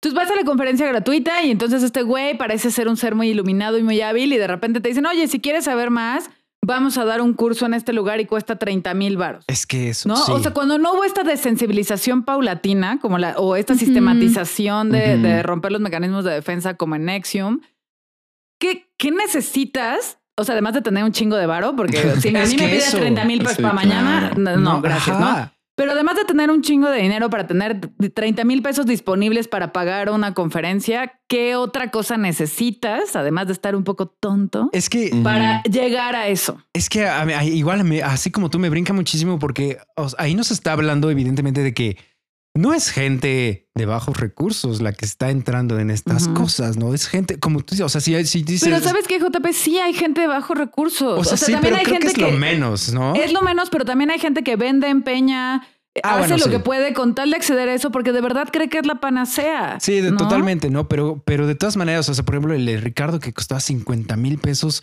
y un fin de semana en, o sea, en Bacalar, que es como. pero, o sea, yo, creo que aquí lo que funciona muchísimo es lo multinivel, ¿no? O sea, porque igual y si llega alguien y me da un curso y ese curso después me dicen que me cobran 30 mil pesos, pues igual y no. Pero si para mí Betsa es la, yo sé que nunca pertenecería a un culto Betsa, ¿verdad? Pero no, Betsa, yo fundaría mi culto. Se va a llamar neosatanismo vegano, feminista, interseccional. así va a ser mi culto. Y entonces Betsa me dice, oye, este culto, este culto, no, este, este curso. está padrísimo, este, me encantaría que lo tomaras. Y para mí Betsa es una figura criterio. Muy probablemente igual y ah, lo es que También tienes toda y la así funciona justamente. Por ejemplo, que llegue alguien de tu sistema de confianza y que te diga, Juan, neta, ven, está buenísimo. Sí. Sí. va de Ricardo Ponce hasta Royal Prestige, perdón. Sí, sí, sí, sí, mismo. sí, claramente. Eso, y, por decir, o sea, con lo de Ricardo Ponce, yo observo, obviamente tenía su plataforma en redes sociales así enorme. Entonces, o sea, si se fijan en el, video de la denuncia, como que muchas chavitas mencionan esta cuestión de, a ver, es que yo ya llevaba un buen rato siguiéndolo y veía sus videos y ya, este, y veía como todas las pláticas. O sea, como que ya desde ahí se está haciendo un trabajo de coco wash en donde el dude no tenía que hacer nada, ni nadie tenía que intervenir. La persona se está coco washeando solita. Y creo que sí también hay una cuestión como de, no sé, estilo los trastornos de alimentación, ¿no? Donde se ve la delgadez como la solución a todos los problemas, ¿no? O sea, si yo llego a pesar 55 kilos, todo va, va a arreglarse en mi vida porque me voy a sentir amada, porque me voy a sentir segura, porque bla, bla, bla creo que se pone como justamente ese mismo peso, como de, a ver, es que si yo voy ahí y voy a ese fin de semana y pago los 50 mil pesos, o sea, seguramente todo se va a arreglar. ¿No? Todo se va a arreglar porque voy a tener un conocimiento divino, este, extraordinario que mágicamente va a acomodar todo. Y pues claro que lo haces, güey. Y hay otro componente ahí que no hemos mencionado y es la histeria colectiva. Ajá. Porque entonces el líder agarra, o sea, el líder fulano agarra a su tanita Y entonces le dice, tú has vivido sin dejarte amar y no te abres a la experiencia del amor y yo te amo, la gente aquí te ama. Entonces fulanita llora, se ¡Ah! suelta. Sí. o sea, fulanita berrea y llora y entonces todas las personas en el auditorio berrean y lloran y, entonces se contagia esta emotividad. Y no es emotividad, señores, se llama histeria colectiva. Y cuando hay histeria colectiva, baja la racionalización, baja la, el y el juicio crítico de realidad. Y entonces tú ya estás ahí de yo también quiero ser amada, también que me amen. Claro, y sabes que si fueras el uno o dos que no cae en eso, obviamente sería como bueno, y, este, y este güey, ¿qué le pasa? ¿No? Entonces, para el que, el que no cae, el que no cae es avergonzado, se le hace sentir culpa. O ya en, en cosas extremas, ¿no? Se le hace sentir miedo. Sí, exactamente. así como teme por su vida o por sus relaciones o por su trabajo o por lo que sea. Y entonces es como o le entras a esta historia colectiva y este sistema rígido de creencias o, o que está mal contigo, brother. Claro, porque además sí hay que mencionar esta parte de esta herramienta emocional como una palanca. ¿no? Ajá. O sea, entonces este llanto, esta alegría eufórica, tú sabes que hay muchos cultos que cantan y se ponen eufóricos y hasta de repente se disocian en la bailada y todo. O sea, todo eso baja la racionalidad, ¿no? Y entonces cuando tú no te sientes, y ahorita les cuento una experiencia que tuve hace algunos años. yo otra. ¿No? Sí. Cuando tú no le entras a eso, sí te sientes como el bicho raro, ¿no? Fíjate que a mí hace algunos años en mis early 20s, o sea, en mis principios de 20, una amiga me invitó como a una ceremonia que claro que no me vendió como de somos cristianos y cantamos, o sea, si no, nunca hubiera ido, ¿no? Ya sé, Pero sí, que, eh, que, entra el Espíritu Santo y se convulsiona. fue como de, sí. Fue como un asunto de, ay, es que tenemos un grupo de jóvenes y hacemos cosas como muy padres, muy propias como de nuestra edad y compartimos y bla. desde ahí me sonó un poco raro. Pero me sentí. Sí, así de, la gente no puede ser tan feliz. Sí, ah, ya saben, todos saben que yo creo eso. todos saben que yo creo que la gente que todo el tiempo es feliz está neurótica o en este, entonces sí me dijo como de igual y te gusta, está padre, solo nos reunimos los sábados en la tarde, a veces, no es a fuerza. Y yo dije, ay, bueno, me sentí como muy presionada porque como dice Juan, era una persona que para mí tenía. Pues, criterio, era un criterio, ¿no? Dije, pues es mi amiga, voy a ir. No, no. O sea, era en el jardín de una iglesia, ¿no? Templo, whatever, ponga ahí el, póngale el nombre que sea, me da igual, ¿no? Y estaban todos así en una, cantando alabanzas y danzaban y había una fogata y llegaba alguien a la fogata y decía como, te amo Dios, ¿no? Y, y todos cantaban, ¡ah! Así. Y yo, la verdad es que solo quería que los extraterrestres me autografaran en ese momento. Yo así de por qué no se nos aparece el diablo, sería divertido. La definición de trágame tierra. Sí, sí, O sea, porque sí fue como de qué demonios estoy haciendo aquí. Y justo vi este componente histérico, porque lo que pude observar en ese momento es que éramos, no sé, un círculo de unas 30, 35 personas y sí había gente como muy retraída, nadie dudoso como yo, o sea, yo sí estaba con mi cara de qué chingados, ¿no? nadie dudoso, pero al, al llegar a esta parte histérica del canto y de gritar y de te amo y así, de todo eso, como que se iban uniendo y entonces ahí observé este componente emocional. Ajá, es que creo que justo hay, hay de dos, ¿no? o traes bien puestas precisamente tu, tus defensas y tu paranoia y tu todo que yo creo que sería de esas personas. O sea, si yo viera eso saldría corriendo. ¿no? Y me causaría muchísimo ruido mental. O, pero debe de haber otras personas que lo ven y es como, a ver, es que ¿por qué yo no puedo ser tan feliz? O ¿por qué yo no puedo creer? O sea, tener tanta fe. O ¿por qué no puedo? No. Y entonces se vuelve muy atractivo, como de yo yo quiero estar así, quiero sentirme así, quiero, ¿no? Fíjate, Marto, cómo lo mencionas, porque justo es, o sea, lo que hace el colectivo es colocar la inadecuación en ti. Ajá. O sea, lo que hace el colectivo es, o sea, tú no tienes fe, tú no estás creyendo suficiente, tú no le estás entrando, no te estás abriendo. El problema eres tú. Y, se valida porque mira a estas personas de corazón abierto que están dejando entrar lo que están dejando entrar. Sí, mira lo felices que son. Y Totalmente. de hecho, esa es otro, otro, otra de las características de, este, de esta filosofía del culto. Como es perfecta, como es infalible, si no te está funcionando, es tu culpa. ¿no? Porque claro que es perfecta, claro que funciona. Si no está funcionando, ¿qué está mal contigo? Más bien hay que ver, entonces tú, y entonces tú dices, no, pues yo soy el del problema, ¿no? a mí me pasó algo muy parecido a, lo que tú comentas, Betsa, pero, pero yo no fui de mi propia voluntad, o sea, fui, fue un retiro que tuve en la prepa, porque bueno, eh, para los que no saben, mi, mi, este, mi escuela es, bueno, mi prepa era ultra católica. ¿Cuál, cuál, cuál? Aviéntate. Ultra católica, sí. sí. El Ángeles, Colegio Ángeles de Puebla. ultra católico, ultra derecha. sí, este, el terrible, este, sí, totalmente. Casi, como el México.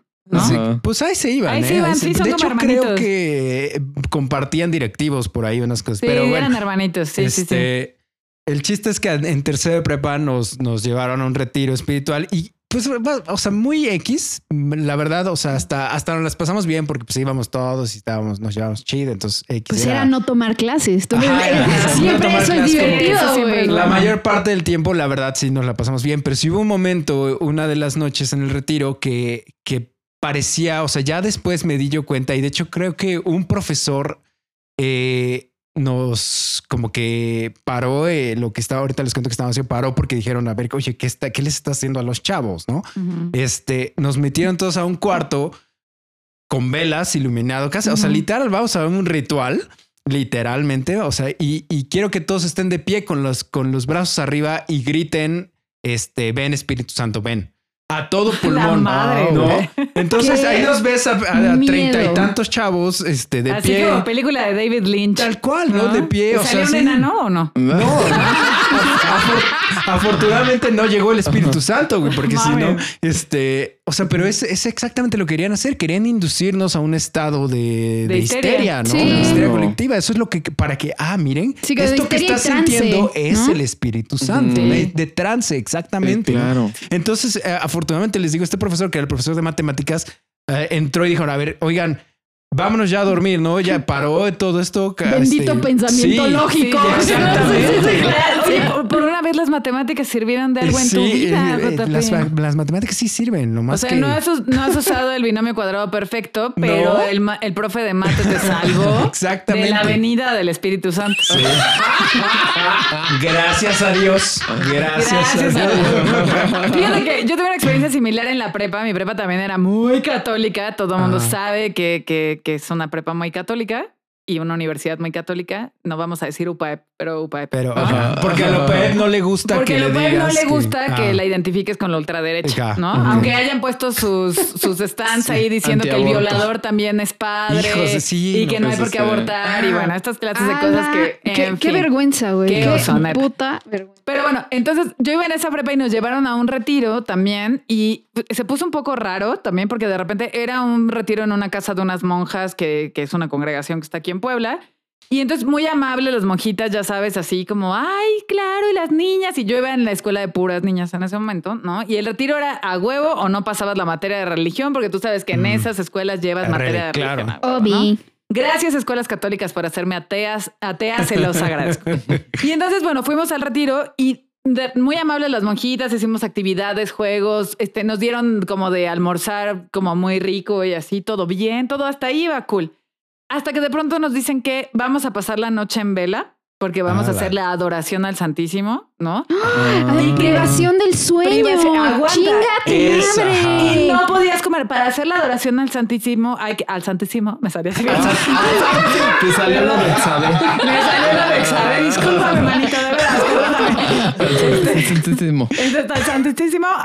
Tienes que hacer como un sacrificio. Y entonces, desde las 5 de la tarde, ya no estaba permitido consumir ningún alimento. No, no. Es que esa es otra privación ni agua, a menos que, o sea, tal cual nos dijeron como no pueden tomar ni alimentos ni agua, salvo que tengan que tomarse alguna pastilla o algo, pueden darle un trago al agua, pero nada de eso y toda la noche en vela y era un retiro de dos días. Madre. ¿No?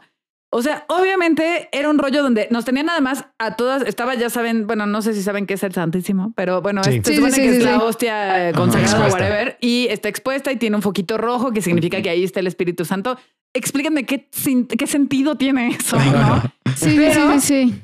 Eh, y entonces tienes que estar hincada ahí, o sea, tienes que estar hincada rezando, entonces nos tuvieron hincadas toda la noche, ¿no? No mames. Este, no como haciendo esta adoración. Obviamente, yo así valiendo madres completamente, este. Como siempre, como pues todo en la vida. Criticando, yo estaba criticando a mis compañeras, burlándome de lo absurdo de la idea, etcétera, etcétera. Pero había compañeras que estaban ahí ya cayéndose de sueño, pero seguían rezando y con sus manitas así, como esperando recibir algo, ¿no? Y ya la segunda noche nos fuimos con, o sea, ya nos fugamos, una amiga y yo, que mi amiga era así bien hardcore, ¿no? Y entonces ya como que vimos que las monjas se fueron a dormir, porque aparte las monjas muy chingonas nos dejaron ahí adorando al Santísimo y ellas se fueron a dormir. Hijas. Y nosotros nos, fugamos junto con otras, o sea, jalamos ya otras y nos fuimos ya al cuarto y en el cuarto estábamos echando desmadre y escuchando música y así todo el rollo hasta que nos cacharon y nos suspendieron. En fin, esas cosas pasan. sí. Pero este rollo donde dices privación de alimento, privación del agua y privación del sueño. ¿no? O sea, todos esos son métodos de control clásicos de los cultos y, de las sectas y, el aislamiento también. Exacto. Estábamos, estuvimos ahí tres días de viernes a domingo, ¿no? Viernes en la mañana al domingo por la tarde y éramos niñas de 15 años.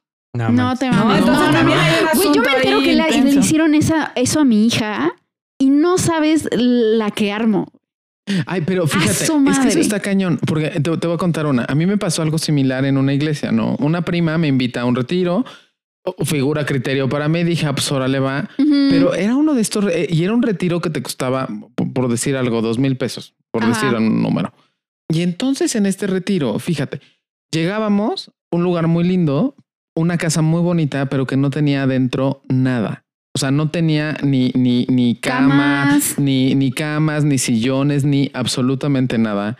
Y aparte de todo, nos tuvimos que dormir en escalones. O sea, no solamente te dormías, ni siquiera podías dormir en el piso. Te dormías en lugares donde había escalones. O sea, tenías que dormir sobre escalones el baño, o sea, ¿era como el piso es lava o qué pedo? No, no, no, o sea, como tipo, imagínate como, ajá, o sea, como tres escalones y digamos un cuarto que estaba, tenía un escalón, otro ah, escalón, otro escalón. un chavo, otro chavo, otro chavo? No, un chavo, otro chavo, otro chavo. Es decir, estábamos, o sea, teníamos que dormir sobre los escalones. Pues antes di que no te retiraron la virginidad, Juan, porque pues en una de esas. En una de esas ni me acuerdo.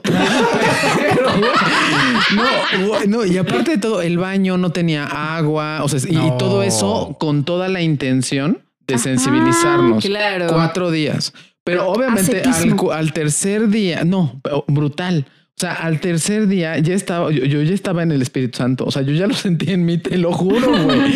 Porque yo ya estaba así, pero de un, de un manipulado. Sí, porque cuando te privan de todo esto, aquí te va lo más fuerte de Doña Juano, de mi mamá.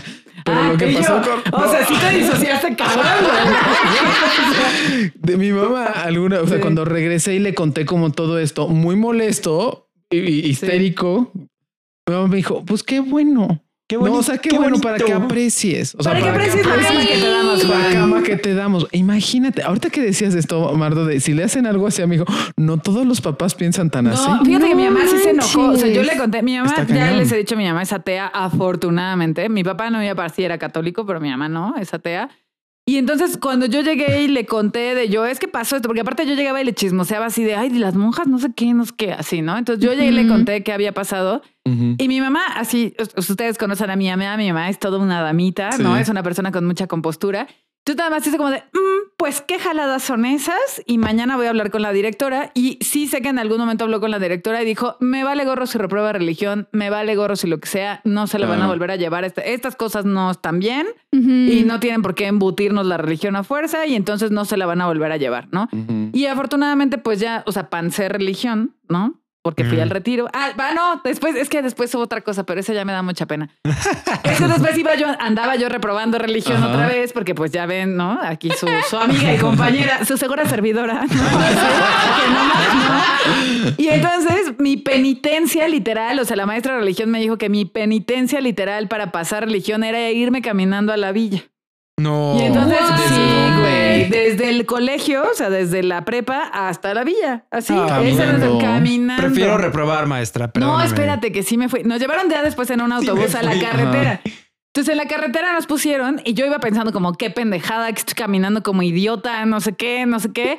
No, entonces me fui quedando atrás, atrás, atrás, atrás, porque en ese entonces además este rollo de moverme y de ser fit no era lo mío para nada. Entonces obviamente me agoté al kilómetro y medio, me fui quedando atrás y se para un autobús de Oaxaca, ¿no? Y me dicen como de, oye, estás sola. Yo ya estaba sola, completamente aislada del rebaño que iba adelante, ¿no? Del rebaño de mis compañeras. Qué ah. peligro, además. Ah, y se para un camión de Oaxaca y me dice, yo iba ahí cargando mi mochila y mis cosas, mentando madres, ¿no? Y entonces el camión de Oaxaca me dice como de, una señora me dice como de, oye, ¿con quién vienes? Y yo, es que con mi escuela, pero ya se adelantaron. No, no, no, súbete, súbete, vente con nosotros.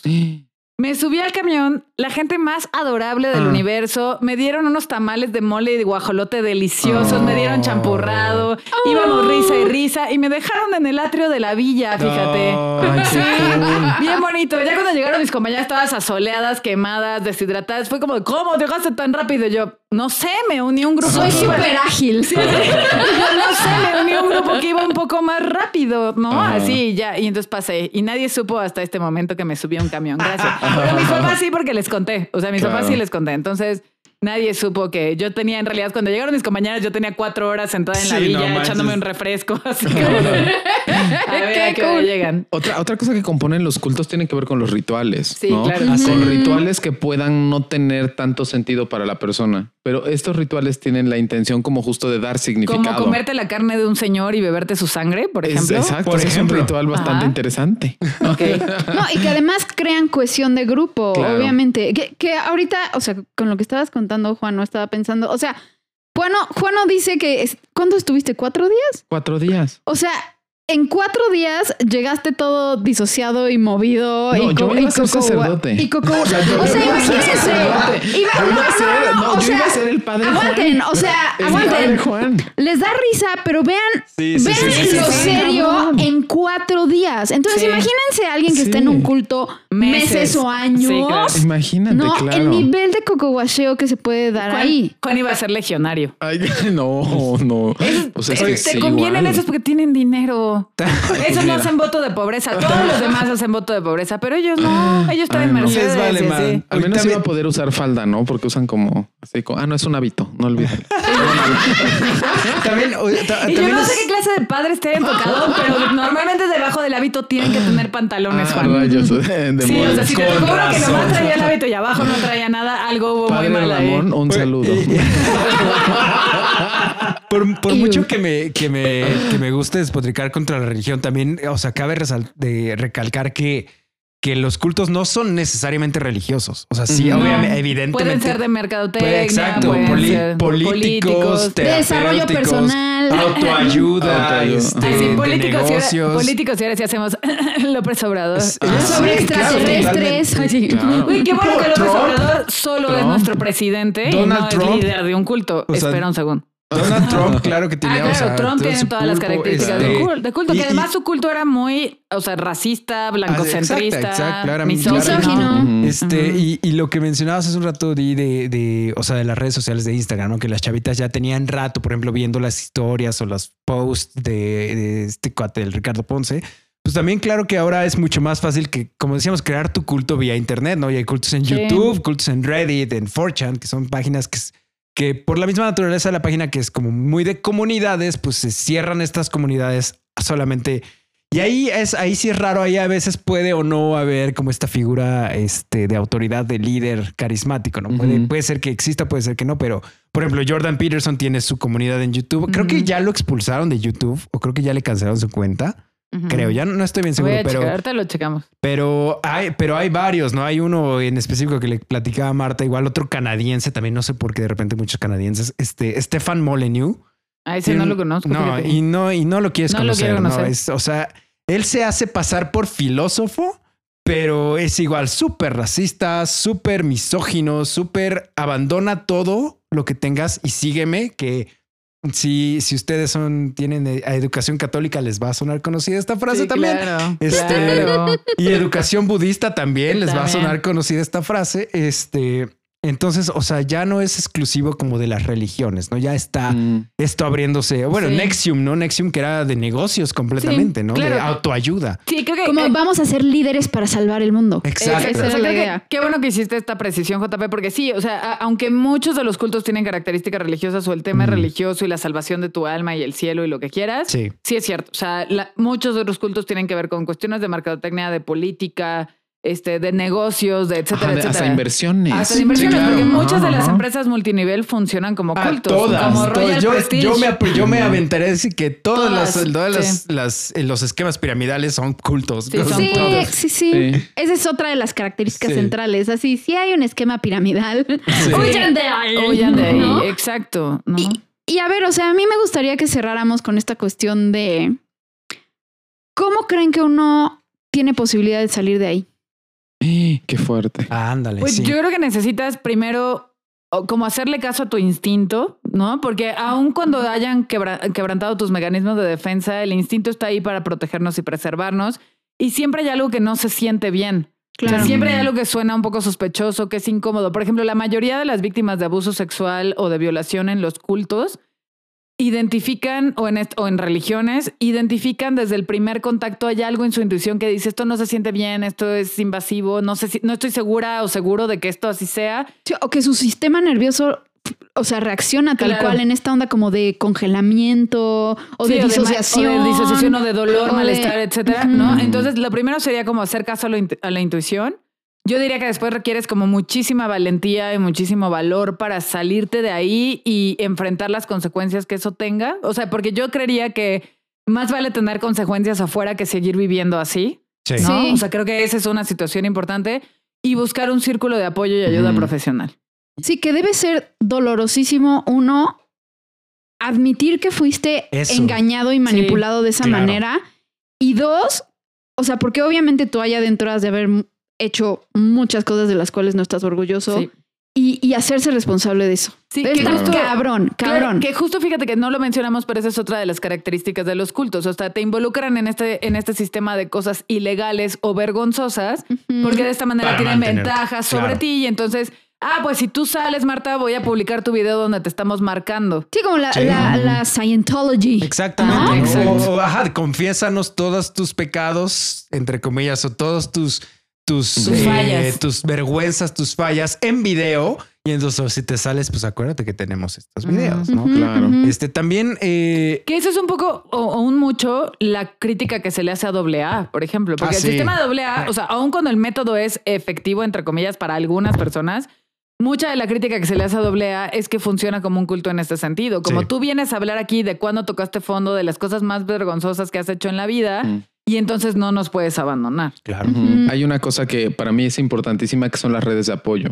o sea, tener, o, si, si, una persona quiere salir o, se da cuenta que está en un culto y quiere salir, de las principales cosas que creo que vale la pena eh, mirar es cuáles son sus redes de apoyo. O sea, quién está fuera. Con Reconectar con sus redes ah, completamente. Y que, y que sabes que justo de estar muy cabrón, porque obviamente estando adentro destruyes todas esas redes de apoyo, ¿no? Y luego salir y tener que reconstruirlas y reconectar y, todo. Y creo que desde la responsabilidad. Ajá, también hablándole a las personas que estaban afuera, o sea, que por ejemplo tú si tuviste a un hermano, un primo, un papá, un novio, una novia, lo que sea, esposo, esposa, que se metió y luego quiere salir, es como, oye, a ver, pues fue un error, güey, ¿no? O sea, tienes también, eh, entra un poco la responsabilidad de los demás como sociedad, como comunidad, de, de perdonar el error, ¿no? O sea, porque pues, somos humanos y la cagamos, ¿no? O sea, entonces, pues, o sea, sí, el otro tratar de reconstruir sus redes de apoyo, pero las redes de apoyo también regresar a hacer redes de pollo, a pesar de que este cuate pues te abandonó, te dejó. Que eso le pasa mucho a las personas que se meten en rollos multinivel, ¿no? Que de repente se enajenan tanto con eso que la gente, su gente cercana se aleja, ¿no? Es un rollo como, güey, ya estoy hasta la madre de Herbalife o de lo que sea, Royal Prestige o lo que sea que vendas, ya estoy hasta la madre. La gente se aleja, pero eventualmente cuando ya vuelven a su normalidad y se salen de esas cosas, pues sí, como dices, vale la pena como dar la oportunidad y volver a acercar mucho más cuando estás entendiendo que la persona está pasando por algo muy difícil al abandonar eso, ¿no? O sea, como hay que ser compasivos en esa parte. Eso, compasión y entendimiento y pues todos cometemos errores, ¿no? Ya, ya recordé lo que iba a decir hace un momento. Este, igual va un poco más bien, no tanto para los que ya entraron y quieren salir, sino para los que tal vez están a punto de no saben qué pedo o para... Y también para, en general, si no tienes ningún contacto con un culto más que sigues a un cuate en Instagram que sospechas, denles un follow, o sea, denles sí, bloquear. Sí, sí, como no se saturen de esa exacto, No, lo mejor que, o sea, lo, peor que le puedes hacer a un narcisista es ignorarlo. Ignorarlo. O sea, cortar toda relación. ellos seguían por el número de follows que tienen, por el número de retweets, de comentarios, de likes, de todo. Entonces, si se los negamos, ahí ya les estamos pegando durísimo a estas personas. ¿no? Y que ponle que no le pegas a alguien que tiene 35 millones de followers, no le pegas quitándole el tuyo, pero por lo menos tú te vas a salvar. O sea, tú vas a dejar es más salud para ti. Es más salud para ti. vas a dejar de recibir contenido basura y fraudulento y vas a estar más en paz que teniendo esta constante tentación de, oye, esto sí suena como a lo que puede salvar mi vida. O sea, no. Sí, sí, sí, sí, sí. En uno de los videos que yo vi mencionaban como dos cosas que, que también pueden hacer que se acabe esto. Número uno, y Obi, la caída del líder, ¿no? O sea, cuando el, líder ya no se percibe como una figura infalible, ¿no? O sea, o cuando se le empieza a percibir con, como una figura como con grandes o graves fallas morales, ¿no? Entonces, donde ya es arrestado, donde ya predijo que se iba a acabar el mundo 27 veces y no se acaba. No se acabó. No, o sea, eso hace que, que, el culto se empiece como a desintegrar. Y dos, también cuando esta realidad que se ha construido muy cuidadosamente por una u otra razón crashea, ¿no? O sea, mencionaba personas que han estado en cultos esta onda de, pues es que por una u otra cosa fui al funeral de mi abuelita, ¿no? Y nada más, o sea, el estar en contacto unos días con mi familia me tiró abajo toda como la ideología y la filosofía que, que traíamos, ¿no? O sea, entonces el salirse precisamente del aislamiento y que haya algo que contradiga ese sistema de, creencias y que la persona todavía tenga como la apertura para tomarlo y, e integrarlo, pum, hace que también digan bye. Sí, claro. Y eso es eso es súper importante. O sea, también, eh, o sea, si crees que estás en un culto, quieres identificar un culto o quieres salirte de un culto o sea, e, e, eso es básico, ¿no? Cuestionar todo. Lo decía Sócrates hace 2500 años, ¿no? O sea, cuestiónalo todo. E, es algo que no nos gusta hacer porque es bien incómodo, pero a cada rato, así como, eh, eh, como este, como sacamos a lavar nuestra ropa todos los días o cada semana, no sé cómo lo hagan ustedes, este, pero así como sacamos a lavar nuestra ropa, tendríamos que sacar a lavar al sol y a exprimir y a remojar y a, este, a todas nuestras ideas y nuestros core beliefs no, tenemos que ponerlos a, prueba. estoy totalmente de acuerdo contigo. Y ojo, si no te dejan cuestionarlo, ah, corre. Corre, exactamente. Sí, claro. O sea, bye. Sí, claro. Y sea lo que sea. Es prohibido. exacto. O sea, y sea lo que sea, igual hablamos empresa multinivel, religión oficial, culto, este, mm, tanda de la vecindad, o sea, todo. figura política. Figura política. De roomies, inclusive grupo de roomies. Nunca he escuchado nunca estas historias donde un grupo de roomies se termina convirtiendo casi en un culto. Sí, sí, sí. Ah, no, he escuchado, pero no me sorprende para nada. Sí, sí, Suena pausible. Sí, alguna vez hubo un hilo de Twitter como de cuenta aquí las cosas más extrañas y extremas que hayan hecho sus roomies y había muchas de estas cosas donde ya parecía como una especie de culto. Las fraternidades son un las culto. Fraternidades, Totalmente, sí. Claro. Y como dice también las figuras políticas, ¿no? O sea, si no se le puede cuestionar porque todo aquel que se le cuestione es un conservador neoliberal, este, que no sé cómo se puede ser conservador y neoliberal. sí, no, sí, sí tiene sentido ser conservador y neoliberal. Lo que no tiene sentido es que seas feminista y conservador, eso sí no tiene ningún sentido. Sí, no, no tiene ningún sentido. ¿no? Pero, pero, o sea, eso, ¿no? Huyan de ahí. Y bueno, pasemos, tenemos recomendaciones audiovisuales que ahora no, normalmente les recomendamos como cosas chistosas, agradables, eh, que algunas otras son un poco más fuertes, pero creo que ahora nada va a estar chistoso, creo que ahora todo está muy rudo. Sí. Entonces, este, ¿quién quiere empezar? A mí me gustaría comenzar con una, pero, o sea, sí, no está nada chistosa, está, pero es bastante entretenida, es este, pues va a ser la novela de su preferencia de ocho capítulos, ¿verdad? Que se llama The Serpent. The Serpent es buenísima. Es una, es una película, es una serie, perdón, que nos habla de un hombre eh, claramente eh, psicópata que atrapa de alguna manera a viajeros en la India que por alguna razón en el viaje compraron rubíes y em, los atrapa allá en la India y teniéndolos ahí atrapados comienza a ser una secta. Y entonces, bueno, más bien como un culto. Y este culto que tiene que ver completamente con su personalidad hace que se vaya creciendo este negocio y se termina siendo una red de tráfico de rubíes. Es impresionante. Puedes mirar claramente ahí la personalidad psicópata con esta combinación de narcisismo y antisocial y también un poco como eh, personas muy inteligentes con estas condiciones que acabamos de hablar pueden llegar a caer en una, en, una situación así. Así, justo. Y la segunda es Wild Wild Country, donde ah, justamente es, buenísima. Es una, es una serie también documental que nos habla de la historia de Osho, ¿no? Y nos mm, habla de la historia de este hombre Eso que... no lo he visto. Véanla, por favor. es buenísimo. Y, este señor que es súper popular el día de hoy con Hay sus un libros. Chingo de gente que lo ama. Sí, claro. Y es un líder de secta. Y es un bueno, líder. Era, creo que ya se murió, ¿no? Sí. Pero es, un líder brutal, o sea, y, pero brutal en un sentido de bruto, o sea, donde terminas viendo cómo, cómo se va haciendo este escalamiento, bueno, escalonamiento más bien, y donde ves que siempre el líder va a necesitar de una mano derecha, lo cual también es importantísimo. Y la mano derecha, porque casi toda la serie va del líder, pero sobre todo de la mano derecha de este líder. No, no les hace muchísimo ruido que en casi todos los documentales que he visto de sectas, la mano derecha es una mujer. Es una mujer. Sí. Pues claro, porque son los malditos misóginos, pero claro que necesitan la mano de una mujer para hacer lo demás. Alison Mack de Kid Ranieri. y la este, otra, la, que daba los cursos con él desde antes de Alison Mack. Ajá, no me acuerdo cómo se llamaba. Yo tampoco, pero o, sea, o también la, novia de Jeffrey Epstein. Sí, Epstein, ¿no? Maxwell se llama. O sea, ¿qué dices? ¿Por? ¿Por, güey? ¿Neta? Exacto. ¿No? Bueno, pues van a tener que pelearse para ver quién va a ser la mano derecha de este culto neo-satanista, feminista, internacional, vegano, kosher. kosher macrobiótico. macrobiótico. este, este, Marto, tus recomendaciones. Este, bueno, han observado que he estado hablando de él todo el episodio, entonces precisamente les voy a recomendar una serie documental de HBO que se llama The Bow. El voto. Que habla de las experiencias de varias personas que participaron en la secta o el culto sexual de Nexium, cuyo líder era Keith Ranieri. Y precisamente utilizaba estas técnicas de coco wash, aislamiento, eh, privación del sueño, privación de la comida. O sea, había un punto en donde las chavas le tenían que pedir permiso para comer.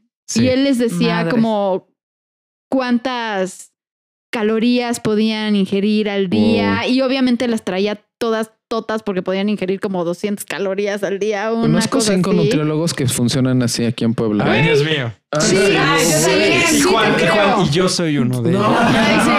No, yo también. Y hasta hay una bien famosa que hace retos, ¿no? Ay, sí. Sí, retos fitness. Retos fitness, sí, sí, la conocemos. Sí, de media nuez. Tu equivalente de grasas es media nuez. No manches, no, no, ah, no.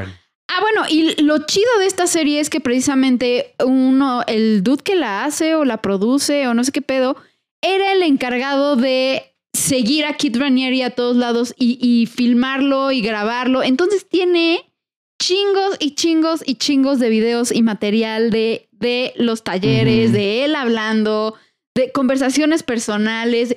Y neta, escucha de este güey cuasi delirante, un, un, narcisismo así maligno, una psicopatía cabrona, ¿no? Y vas viendo perfectamente todo el proceso de Coco Wash y cómo va tirando las defensas de la gente y, como mermando su capacidad de pensamiento crítico hasta llegar a extremos inimaginables, ¿no? Entonces, ese es uno. Y ligado a este, de hecho, en este documental sale una mujer que se llama Catherine Oxenberg, que tengo entendido que en su momento fue una actriz como muy, muy famosa. Y sale en el documental porque ella y su hija fueron, ¿no? y, a ella, como que desde los primeros talleres de así no le latió, pero su hija se quedó. Entonces es como toda su lucha para sacar a su hija de ahí y cómo la hija se rehúsa y cómo está ultra mega metida y, en los niveles como más, más altos de este pedo, ¿no? Y su culpa como mamá, ¿no? O sea, su culpa como mamá de haber, haber, haber iniciado. Muy, muy cañón. Y en Amazon Prime hay precisamente, si lo pueden ver como una continuación, complemento, qué pedo. Complemento más. Ajá, sería como un complemento de la versión de la hija. Precisamente el cómo se salió. Ok. ¿No? O sea, el, como toda la onda de irse dando cuenta de varias cosas, de, o sea, ya fuera todo el proceso de terapia, de reconocer el abuso, de reconocer que abusó ella de otras personas. O sea, está durísimo y se llama Seduced, Seducido. Inside the Nexium Cult, ¿no? Dentro del culto de Nexium. Está muy, muy bueno. Mm. Ok. También. Ok. JP. Yo, este, yo les traigo varias recomendaciones de igual, dos son bueno, y se van a llevar mucha tarea, ¿eh? Sí, hay muchísimo y, y, les dejo, y les traigo de lectura también, entonces. Este, te pedimos de audiovisual. te pedimos audiovisual. bueno, o sea, el que quiera leer. No, es pues porque tenemos que fomentar la lectura para, que, para que el pensamiento crítico y que no caigamos en para estas cosas. Para que no caigan en un video de 17 minutos de Jordan Peterson y ya crean que saben todo. Eh, bueno, primero que nada, esta es película The Master, de, eh, dirigida por Paul Thomas Anderson desde el 2012. Es es muy escondido y muy sutil la historia de este, y no mencionó, hablamos nada de la cienciología, pero, pero todo lo que dijimos en este podcast se aplica a la cienciología porque, porque además de que ser culto religioso es también de negocios y de autoayuda. se combina todos los cursos, todos los cultos en uno solo, ¿no? Y, además su creencia fundamental exótica, ah, así como de. Terrible. Pero bueno, es, es un poco más como, como este Nunca dicen, no, de hecho cambian nombres y todo, pero tú sabes totalmente que es la historia de L. Ron Hubbard, que es el creador de la cienciología. Y este, y sale Joaquín Phoenix como una persona que va entrando al culto, ¿no? y está súper buena, súper densa, es muy ruda la película y un poco larga, tal vez un poco lenta, pero es muy buena, ¿no? Entonces, y, ilustra perfectamente esta relación esclavo-maestro, eh, que también tenemos que haber hablado, pero ahorita vamos a recomendar algo. Eh, Going Clear, que es un documental igual de la cienciología, Going Clear, eh, la cienciología y la prisión de, la creencia o la prisión del pensamiento, algo así se llama en español. Eh, súper documental, súper chido, del, con puros ex cienciólogos este, que se salieron de, la iglesia y que ahora están dando sus testimonios. Está súper bien hecho, es de HBO. Ah, y una, y una, una miniserie muy vieja, es de 1980, pero se llama La, la tragedia de Guyana, que es precisamente la historia de Jim Jones, que fue otro líder Uy, que no lo mencionamos. y es el culto. que se murieron, ¿cuánto? Como 300 personas. No, 900 907 o 909 personas. Que de ahí viene la famosa frase de They drank the Kool-Aid. Ajá, se tomaron el Kool-Aid, ¿no? Porque sí, que se murieron. Era el Kool-Aid de uva con el... Con, y con la bolsa cianuro. En la Era, tenía cian, cianuro. Arsénico. Arsénico. Ah, sí. Y el punto era que se lo tomaran y que el otro te ayudara a ponerte una bolsa o la almohada en la cabeza y entonces ya, y por eso la última persona que quedó sin almohada en la cabeza saben que es el que ayudó a todos. Ándale. Sí, pero sí, Jim Jones sí es cierto. La tragedia de Jim. Jones está, está, en esta miniserie, la, perdón, la tragedia de Guyana se llama, la historia de Jim Jones. Eh, muy bueno también, muy viejo, pero está chida. Y quería recomendar también tres libros. ¿Puedo recomendar libros? Pues sí, pues sí. Pues sí, no te vamos a invitar bien pues, para que te invitamos. Uno es uno que ya mencioné, el de Tribu, ¿no? De, de Sebastian Younger. Este habla mucho de esto, de la, de la necesidad de comunidad, de la necesidad de, de hacer tu propia tribu y de por qué a veces la vida moderna no, no nos entrega esta necesidad, ¿no? está muy padre el libro. Eh, es muy ligerito, es muy cortito. vamos de, fácil a difícil, por así decirlo. Ese es muy ligerito, es una lectura muy, muy agradable. Eh, después, igual es una lectura agradable, pero es un poco más largo. Sapiens, que también lo mencioné. Te imagino dando clases cañones. sí, Así te imagino. durísimo, durísimo. Buena onda que te encanta su clase. A veces, a veces me paso de buena onda, pero este, Sapiens de, de Animales a Dioses de Yuval Noah Harari ese es espectacular porque es una historia de la humanidad eh, un poco resumida, pero nos va mostrando lo básico y, este y como que y muy general, pero no sé, está súper bien hecho. échenle una ojeada de verdad. Y el último, el más difícil, que este sí es ya si nos queremos meter mucho en filosofía, eh, Hegel, la fenomenología del espíritu, es donde habla precisamente de esta relación esclavo-maestro y cómo necesitamos definirnos de acuerdo a alguien en, en una relación de esclavo. Alguien es mejor que yo, soy yo mejor que él y cómo, cómo requiere el esclavo del maestro y el maestro del, esclavo. O sea, cómo está bueno, Esa es una muy buena recomendación del libro. Pero es súper, ese sí es muy difícil. Es, muy, es muy denso. Sí, sí, sí. sí, sí. Y van a caer en el vacío existencial. Totalmente. pues yo les tengo también varias recomendaciones. Eh, la primera que les tengo es una serie de ficción que está en Netflix que se llama The Following, que es eh, eh, una serie sobre una secta que está basada, que además Fíjate, son tres temporadas y la verdad es que la primera temporada es toda una obra maestra porque eh, ya después por ahí caemos en algunas cuestiones, ya saben, como del FBI, de estos gringos todopudientes y así Ah, que a mí ajá, acaban cagándome un poco. Ajá, ándale, que a mí acaban como cagándome un poco. Pero esta es una secta que no tiene fines sexuales necesariamente. O sea, es parte de, pero no es necesariamente una secta de, de abuso sexual. Eh, donde el líder está súper influenciado por la literatura de Edgar, De Edgar Allan Poe. Allan Poe, ya sé cuál Ya sabes cuál es. Sí. Y además el líder que se llama Joe Carroll justo cumple con todas estas características. Él es profesor de una universidad, es profesor de literatura, es un tipo brillante, muy atractivo, muy elocuente, muy todo, ¿no? Y entonces cuando tú empiezas a ver la serie en los primeros capítulos, acabas sí clavándote con este güey. O sea, yo la verdad es que pese a este pensamiento crítico y paranoia, ¿no? Más bien es que ahí la temática entre todo este rollo como oscuro, misterioso, toda la parte de Edgar Allan Poe, que es de mis autores favoritos. O sea, yo me clavé y dije, no manches, yo quiero andar con ese güey. Güey, es que justo te iba a decir, o sea, si yo me uniera a una secta sería una que, que girara alrededor de los trabajos de Edgar Allan Poe. Pues o sí, sea, está poca obvio, madre, ¿no? güey. O Y de Lovecraft. Ajá, también. Ajá. Pero, Bueno, a mí me gusta más Poe. Yo Ajá. también. Sí, yo también. Entonces, este, sí te venden esta idea donde sí acabas diciendo, güey, qué güey tan sensual, tan inteligente, tan todo. Tiene ahí seguidores que él justo no jala, no convence. La gente se le pega porque tiene un magnetismo tremendo. Y acaban en un rollo sí de asesinatos, cuestiones muy políticas, cuestiones de muchísima violencia, ¿no? O sea, cosas así. Y bueno, la contraparte es Kevin Bacon, que es un agente del FBI que lo está buscando, lo están cazando. Muy recomendable, les doy. La tercera temporada está flojona, la primera y la segunda son muy buenas, la tercera ya está muy, muy flojita, pero muy recomendable. Nice. Y les quiero recomendar un documental que también está en Netflix que se llama este, Big Gram, ¿no? Que es justo de, han escuchado que hay eh, Big Ram Yoga, Ah, que es esta yoga que se hace este, eh, a 40 grados centígrados de temperatura, que tiene que ver con desarrollar características de resistencia del cuerpo ante la adversidad y la quema de grasa y whatever, whatever, whatever, y todas esas cosas que sabemos que en este mundo de autorrechazo corporal funcionan muy bien, ¿no? De te puedes este, inscribir a, a tres clases semanales de Bikram Yoga y entonces quemas 3.000 calorías porque te estás deshidratando y quemándote en un cuarto caliente, ¿no? No me parece lo más sano, me parece automaltrato. Y entonces Yeah. hay un documental porque este sujeto, este Bikram Chaudhuri, se llamaba creo Chaudhuri o algo así, este, él es el creador de este método. Insisto en esta autoproclamación de que se creen este, creadores del método. Él crea este método y entonces el documental se llama eh, Bikram Yogi Guru y Depredador, porque justo al- al momento de hacerse famoso este método, él hace giras por todo Estados Unidos, por toda Europa, por América Latina y entonces él va seleccionando a las mujeres que le gustan, que eran mujeres muy jóvenes, en sus veintes. Él ya era un hombre de cincuenta y tantos años. Y entonces empieza a fomentar esta parte de, eh, eh, o sea, yo siento esta conexión contigo, eres muy buena, puedes mejorar, puedes hacer esto.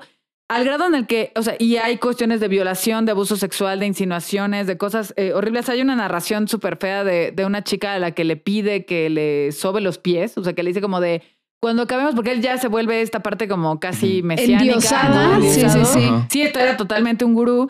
Y entonces le pide a esta chica que vaya a su habitación a darle un masaje de pies y después pues, de darle un masaje de pies le pide un masaje de pene, ¿no? O sea, así como de ya de plano.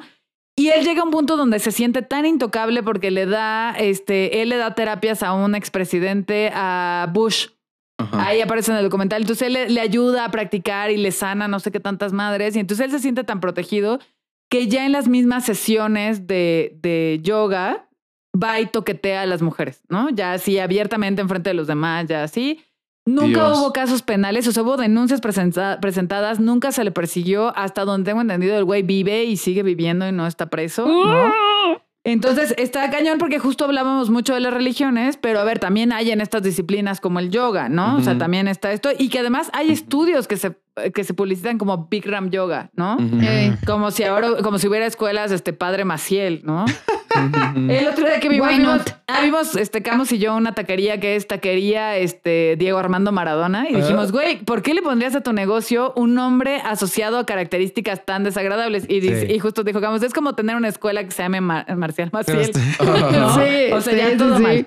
No, y una serie que estamos viendo, Camus y yo ahorita, igual serie documental de Netflix, que va sobre la iglesia católica en, en Baltimore y una serie de eh, abusos sexuales, violaciones, violencia, asesinatos, etcétera. Que se llama The Keepers. es buenísima. Bárbara, bárbara, Donde justo ahí hay todo un funcionamiento de culto, ¿no? Hay un líder, este, no necesariamente carismático, pero que inspira mucho miedo, que es el, padre Maskell. Que Mega autoritario. Muy autoritario, que es, es sacerdote confesor de una escuela de niñas, ¿no? De una escuela católica de niñas y que viola sistemáticamente a más de 160 alumnas del ah, colegio y que pese, a que hay quien presenta denuncias, pues la policía estaba coludida, la política estaba coludida, todo está coludido de tal manera que las denuncias nunca progresan a ningún lado. Y son niñas que además, o sea, cuestiones como muy religiosas de, pues es que tú has sido muy mala y eres una prostituta y la única forma de salvarte es a través del Espíritu Santo y el Espíritu Santo está en mi pene, así que tómalo. Sí, sí, sí. O sea, unas cosas como súper torcidas y que cuando una monja, eh, la, la, hermana Katy, se da cuenta de esto, y ella pretende ir a la policía, pues la matan. De hecho, de ahí empieza la serie con, el asesinato de ahí la... son los primeros cinco minutos de la serie. o sea, con el asesinato de la hermana Katy y cómo se va descubriendo esta red que funciona precisamente como un culto. Entonces, esas son mis recomendaciones. Y pues al margen, si quieren ver un poco más de ficción y un poco más idealizada, pues está la película de Stanley Kubrick, Iris White Shot, ¿no? Ah, Ojos bien cerrados, que también va mucho de esta idea. Es muy buena. Tom Cruise, Nicole Kidman, ¿no? Y la entrada de Tom Cruise, que es un médico prominente, a un, a un culto ahí medio raro. No sé si Tom Cruise no se dio cuenta cuando hizo esa película que pues el güey se estaba metiendo. Sí, sí, semejante tarado, güey. Así de Inception. Sí, sí, ya estaría. En no, no sé, no sé exactamente la cronología de la entrada. De Tom yo creo que sí, yo creo que sí, porque, o sea, él ya estaba ahí desde que estaba casado con Nicole Kidman. No, según yo se metió después del divorcio con Nicole Kidman, porque a la no, que no. No, no, no, no, no, porque precisamente uno de los grandes pedos en el acuerdo de divorcio fue que ella se saliera de la iglesia y que sus hijos, ves que tenían adoptados dos hijos, nunca se salieron y entonces a ella no la dejaban ni ver a sus hijos ni, ni nada. No la sabía. Porque lo que sí, supe, así yo, fíjate, Marta, así, así que nuestra amiga Nicole Kidman, sí. Fíjate que lo que, sí supe o lo que sí leí en algún momento es que Katie Holmes, que también se divorció de ah, él. ella también, sí, ella recibió, o sea, ella la metió a huevo a la iglesia esta de la cienciología, recibió amenazas de muerte para ella y para su hija Suri, ¿no? Por dejar y por hablar del culto y ella es precisamente la que abre la puerta que se hable, se hable de estas eh, como homicidios y ves que los mandaban como un transatlántico a reparar las láminas del transatlántico. Sí, o a las mamás les quitan a sus bebés, quién sabe cuánto tiempo cuando son chiquitos. Sí, para ¿no? romper el vínculo materno. Así, sí, horrible, horrible, horrible. Muy cabrón, ¿no? Y entonces si gente como Tom Cruise y John Travolta puede caer en algo así, pues, ¿qué les espera a los simples mortales que se quieren unir a la flor de la abundancia por 5 mil pesos al mes? sí, sí, sí, sí, Y, yo conozco gente poblana que es parte de la iglesia. De la cienciología. Madre. y es como, ¿cómo tienes el dinero, güey? O sea, porque además esos güeyes para ir subiendo de nivel, les tienes que ir pagando más y más y más y más pues y más. Esa sí es una religión de ricos, tal cual. Y, y graban todo lo que les dices, güey. Tienen 21 mil material de chantaje. O sea, ya que llegas al último nivel y te enteras de lo, que se supone que estás haciendo o en lo que estás creyendo es una mamada, güey, extraterrestres y madres así. O sea, sí, están muy enfermitos. Pero bueno, pues este ha sido el último episodio de nuestra segunda temporada. Está cañón, se nos, a mí se me fue volando. Yo podría seguir, evidentemente. Sí, se, me fueron estos episodios volando. esta temporada se me fue volando y justo queremos abrir a nuestro público la invitación para unirse a nuestro culto, su culto para llevar, ¿no? Este, con una módica cantidad. Con una módica cantidad inicial de 200 pesitos que nos pueden depositar. Ándale, patrocinen. Ándale, patrocínenos. Y, traigan a sus amigos. Y les van a dar, y, van a ir ganando según vayan el nivel, este, besos de Juano en diferentes lugares. sí, sí, Y tienen que traer a fuerza cuatro personas cada uno. o si no, les damos una rebanada de pizza, les damos un poco de rompope que trajimos hoy para la grabación, porque somos unas señoras, trajimos rompope para grabar. Y este, no, bueno, les hacemos la intenta, la tenda invitación a que se echen el episodio también de teorías de la conspiración que va muy vinculado a esto, que es de nuestra primera temporada. Y queremos escucharlos porque hemos estado ahí como coqueteando con hacer un live para resolver preguntas o con algún tema o alguna cosa como para interactuar con nuestra tribu, hablando de tribus. Entonces, coméntenos ahí en nuestras redes, les latiría el live, qué quieren que hablemos, se unirían, o sea, cuéntenos qué quieren y para que entre esta segunda y la tercera temporada, pues podamos hacer un proyectillo así y estar en vivo con ustedes. O podemos llenar un auditorio, mil varos cada quien. oh, nice. de repente podemos presentarnos en una explanada gigantesca, este, mil pesitos por persona, ¿no? Así. muy bien. Pues, JP, muchísimas gracias por aceptar nuestra invitación especial. No, gracias por invitarme. Aunque estoy aquí todos los programas, pero gracias por hacerme parte del programa por segunda ocasión. Te amamos, Dirito. Sí, te queremos mucho. Gracias. muchas gracias. Y pues no se pierdan, ¿dónde te encontramos, Juan? ¿Tus redes? A mí me pueden encontrar en Instagram como arroba Juan-Aguil, en Twitter como arroba Juan y me pueden encontrar en Facebook como Juan Aguilar. Ok, Marto, ¿dónde te encuentran? A mí me pueden encontrar en Twitter como mf-gtz de Gutiérrez o en Instagram como psicomf con P de papá al principio. JP, ¿dónde te encuentran? A mí, arroba Johnny Colors en Twitter, Instagram y Twitch. Y el otro podcast, el cuarto y séptimo arte, está en todos los servicios más finos de podcast. No te dimos permiso de promocionar tu otro importa. podcast. no te comercial de traer a tu otra familia. Y bueno, me pueden encontrar en Twitter como arroba Betzalcoatl y en Instagram como arroba psicobetza. Y no olviden seguir nuestras redes oficiales, tanto en Twitter como en Instagram, arroba psicopayevar.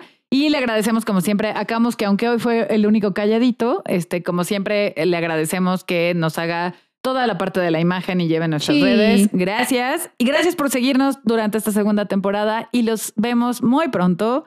Bye. Bye. Love ya. Adiós.